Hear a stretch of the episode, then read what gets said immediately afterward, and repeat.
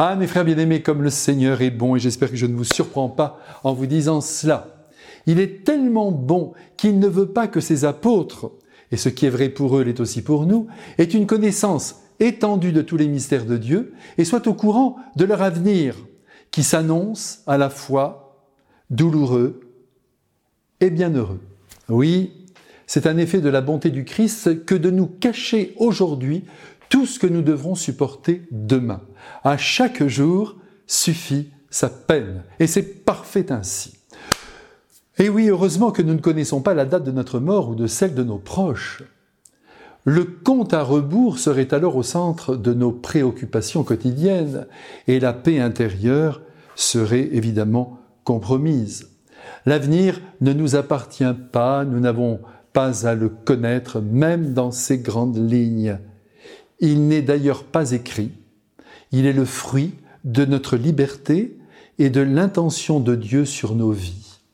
Bien sûr, je balbutie en vous disant cela, nous ne cerdons pas bien la pédagogie de Dieu, la manière dont il conduit notre vie. En tout cas, nous savons que ce qu'il veut, ce qu'il permet, ce qu'il ordonne, nous ne devons pas le perdre de vue, tout en sachant que notre liberté aussi est engagée. Nous ne pouvons pas comprendre donc l'incompréhensible. On peut trouver Dieu silencieux, c'est vrai, mais la foi nous dit qu'il est là. La foi nous le crie, l'évangile nous l'assure.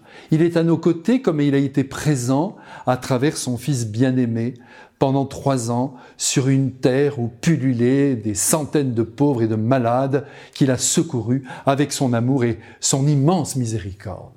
Et encore aujourd'hui, il est à nos côtés, mieux, il est en nous, ce Dieu d'amour, qui attend bien souvent désespérément à la porte de notre cœur que nous l'écoutions, que nous le suivions.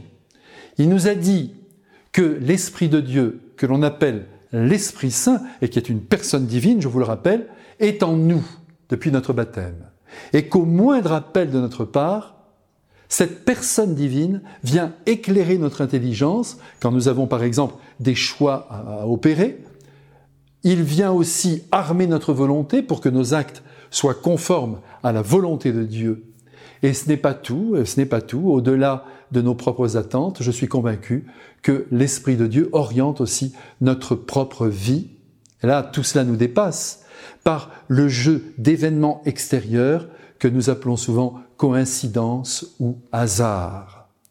Le ciel ne lâche pas la terre. Voilà la vérité. Si bien que le mot de Paul Valéry, archi connu, Dieu a fait le monde en se retirant, est à la fois vrai, en ce sens qu'il nous laisse gouverner nos existences, mais il est aussi faux si l'on en déduit qu'il laisserait le monde aller à volo.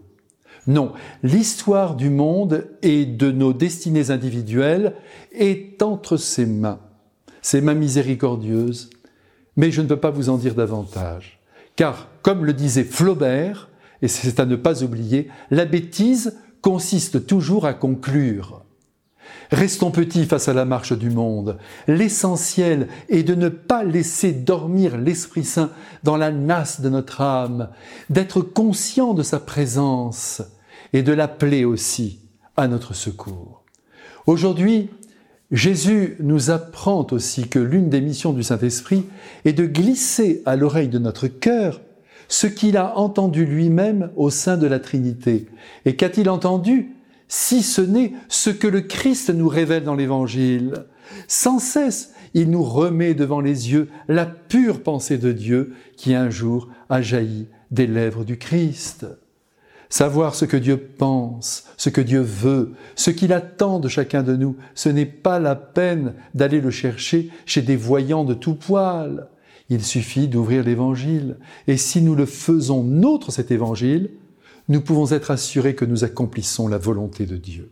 Allez, frères et sœurs que j'aime, tenez bon au milieu des épreuves de la vie, qui jamais, il est vrai, ne nous épargnent, et prenons l'habitude d'appeler à la rescousse l'Esprit de Dieu, qui rêve non pas de dominer nos désirs, mais de les accomplir.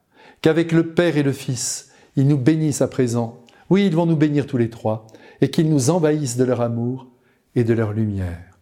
Amen.